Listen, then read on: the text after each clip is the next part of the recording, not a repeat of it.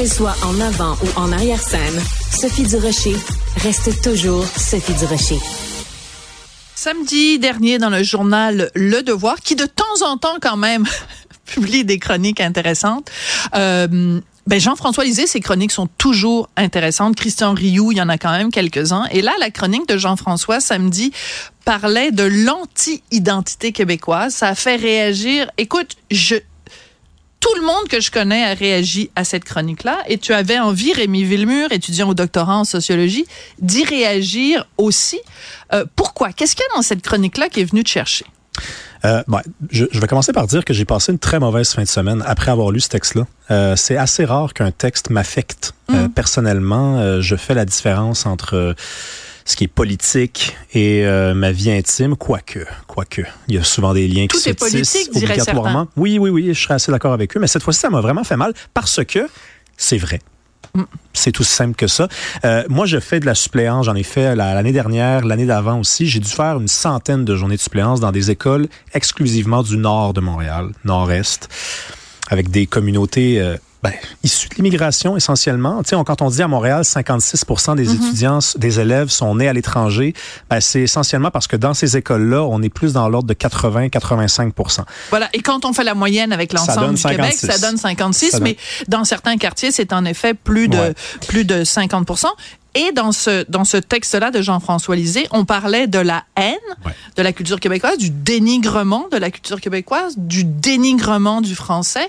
On disait que les filles québécoises étaient des putes. Bref, toi, ça t'a interpellé pour ces raisons-là? Oui, parce que moi, j'ai vu ces choses-là. Je les ai vues et c'est toujours euh, délicat. De le, de le, dire, de documenter ces choses-là, même quand on a du courage. Mm. Et Jean-François Lisée a fait preuve d'énormément de courage parce que de dire ces choses-là aujourd'hui, oh mon Dieu, hein, ça s'accompagne de suspicions. Et bon, moi j'ai plein d'histoires Et d'accusations, parce que pas plus tard qu'aujourd'hui, sur les ondes de Cube, euh, Luc Lavoie disait En faisant référence. Non, mais il a le droit à son opinion. Et c'est pour ça que j'aime Cube aussi, c'est la diversité des opinions. Je veux bien. Mais Luc Lavoie, qui a lu le même texte que toi et moi, il disait, il flotte en ce moment euh, au Québec une odeur de xénophobie. Donc, chacun peut le voir à sa façon. Lui, c'était son interprétation. Ben non, en fait, je, t'explique une affaire, OK? Oui. Non, parce que Luc Lavoie, ça fait combien de temps qu'il est allé dans une école secondaire? 40 ans, 50 ans, 60 ans? J'en sais rien, là. je ne veux pas le vieillir euh, inutilement. Sauf que Jean-François Lisée fait une enquête. Oui, c'est ça. C'est vraiment important de le ben mentionner. Oui, il hein, contacte des professeurs, des parents, une directrice d'école. Il donne la parole à des gens qui pensent différemment. Moi, je suis tanné, depuis l'apparition de cette chronique-là, de lire des gens qui, n'ont pas mis un pied dans une école secondaire et qui disent, ben, franchement, il y a de la xénophobie, franchement, c'est anecdotique. Mettez un pied dans une école secondaire à Montréal, dans le nord de la ville essentiellement, et revenez me voir après. Mhm. D'accord? Faites votre travail. Moi, j'ai vu des choses comme ça. J'ai pas vu des choses aussi graves que ça. Mais moi, je me rappellerai toujours, je pourrai jamais me débarrasser de cette image-là. Il y a deux ans, euh, je devais remplacer dans un cours d'art plastique, parce que moi, je faisais des, toutes sortes de cours. Et j'arrive euh, le matin, très tôt, je vais voir la secrétaire, je dis, à des arts plastiques, par contre, euh, je vous avouerai que je ne sais pas quoi leur faire faire. Il me dit, mets un film. Mets un film, c'est de l'art. Je dis, parce que c'est vrai, c'est très vrai. Et j'arrive dans une classe d'accueil. Donc, ce sont des élèves qui viennent juste d'arriver au Québec, qui parlent pas très bien français. Et là, je dis, je vais leur, donc, il faudrait que je leur fasse moi, un film, un film québécois. Ben oui, ils sont ben dans une classe d'accueil. Alors, et on était au mois de novembre à peu près, on comment le froid commençait à s'installer et j'ai dit je leur...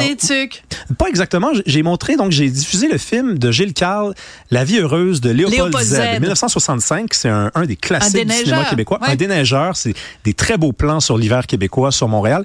Et il a pas passé 15 minutes euh, dans le film qu'un élève un d'origine haïtienne a dit raciste a pointé l'écran. Hein? Et donc, je veux juste le répéter, là, il est en accueil, donc il, connaît pas très bien le français, mais il connaît le mot raciste. Et il pointe l'écran, il dit raciste. Et là, moi, j'arrête le, film, je dis, excuse-moi. il dit raciste. Je dis, pourquoi? Il dit, parce qu'il n'y a pas de noir. Et là, j'ai dit, écoute, euh, effectivement, il n'y a pas de noir. Mais là, c'est un film de 1965. Euh, c'est un film québécois. On est au Québec. Euh, peux pas dire que c'est raciste parce que tu vois pas un noir. Et là, il était comme sans mots, sans argument. Je pense qu'il s'attendait pas à ce que je réponde. Et d'ailleurs, je pense que c'est symptomatique d'un climat où ce mot-là ne s'accompagne mm. pas d'une réplique à chaque fois. Et là, j'ai pris, j'ai arrêté le film. J'ai dit, écoutez, là, ça, c'est très grave ce qui vient de se passer. C'est un mot grave, le mot raciste. Là. C'est une accusation grave. Ben, c'est ouais. c'est non seulement un défaut, mais c'est une tare. Personne ne veut se faire coller le mot raciste.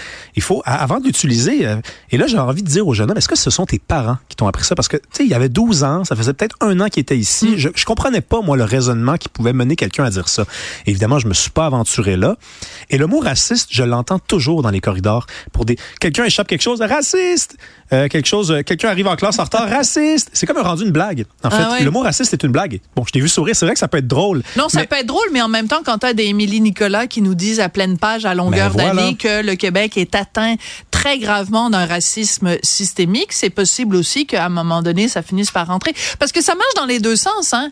Quand il, se- il- il- il se passe des choses, on nous dit, ah, ben, c'est la faute des méchants chroniqueurs de droite qui ont alimenté euh, ça. Ben, est-ce qu'on peut dire à ce moment moi, je, je crois pas ça. Mais mettons, est-ce qu'on peut, si on croit ça, ben, à ce moment-là, il faut aussi dire que des Émilie Nicolas, à force de répéter, de taper sur le même clou, finissent par rentrer cette idée-là dans la tête des gens. Ouais, puis ce qui m'a le plus blessé dans, le- dans, le, dans la chronique Oui. de Jean-François Lisée, c'est que il, semblerait que des, étu- des élèves, j'arrête pas de dire des étudiants, des élèves, ils sont très jeunes, heureusement, ils peuvent Oui. encore euh, changer. C'est la part lumineuse du texte. Euh, disent, ben, le Québec a pas d'histoire, a pas de culture. Vous Oui. savez, vous êtes au Québec, vous avez pas d'histoire, vous avez pas de culture. Et, écoute, là, je vais faire attention à ce que je vais dire, OK?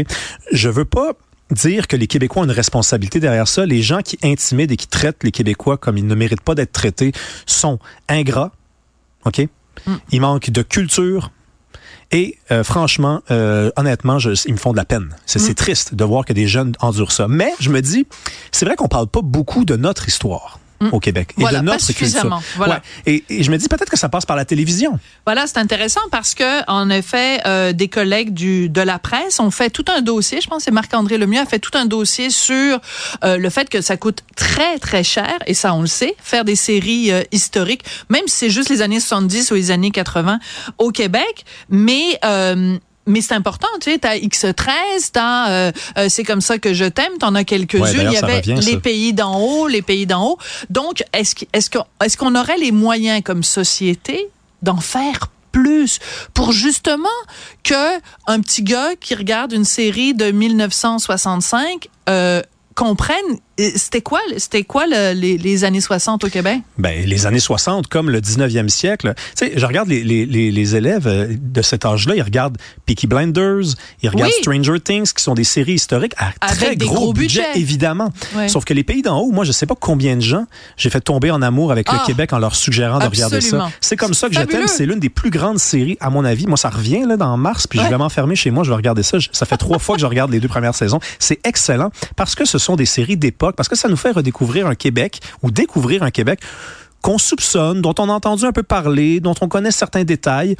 Il y a plein d'idées comme ça. Pourquoi pas une série sur le clan du bois? Puisque les jeunes aiment Mais les, les criminels, aiment Mais les oui. séries criminelles. Une des séries qui marche le plus sur Netflix, c'est Top Boy, qui est une série britannique que j'adore, qui est une série criminelle. Le clan du bois, c'est une famille de neuf Ouais. frères criminels dans les années 50, 60, 70 à Saint-Henri. Euh, ça serait assez intéressant, là. Ouais. Alors, je veux juste euh, terminer ce segment. Ben là, évidemment, pendant que je te parle, je fais une recherche parce que, tu, comme tu le sais peut-être, je n'ai aucune mémoire. Alors, le film de Luc Picard sur Monsieur Galland s'appelait comment? Confession. Confession. Alors, Confession, euh, qui était euh, euh, donc qui aurait pu théoriquement, que moi j'ai trouvé absolument extraordinaire, donc sur ce tueur à gages euh, qui a vraiment existé dans les années 70-80. Ben, ce film-là n'a quasiment ou enfin a, a pas gagné. Luc Picard était fabuleux, il a rien gagné et tout ça. Euh, et, euh, et et pourquoi? Alors que c'est un film qui nous parlait d'un pan de notre histoire au Québec?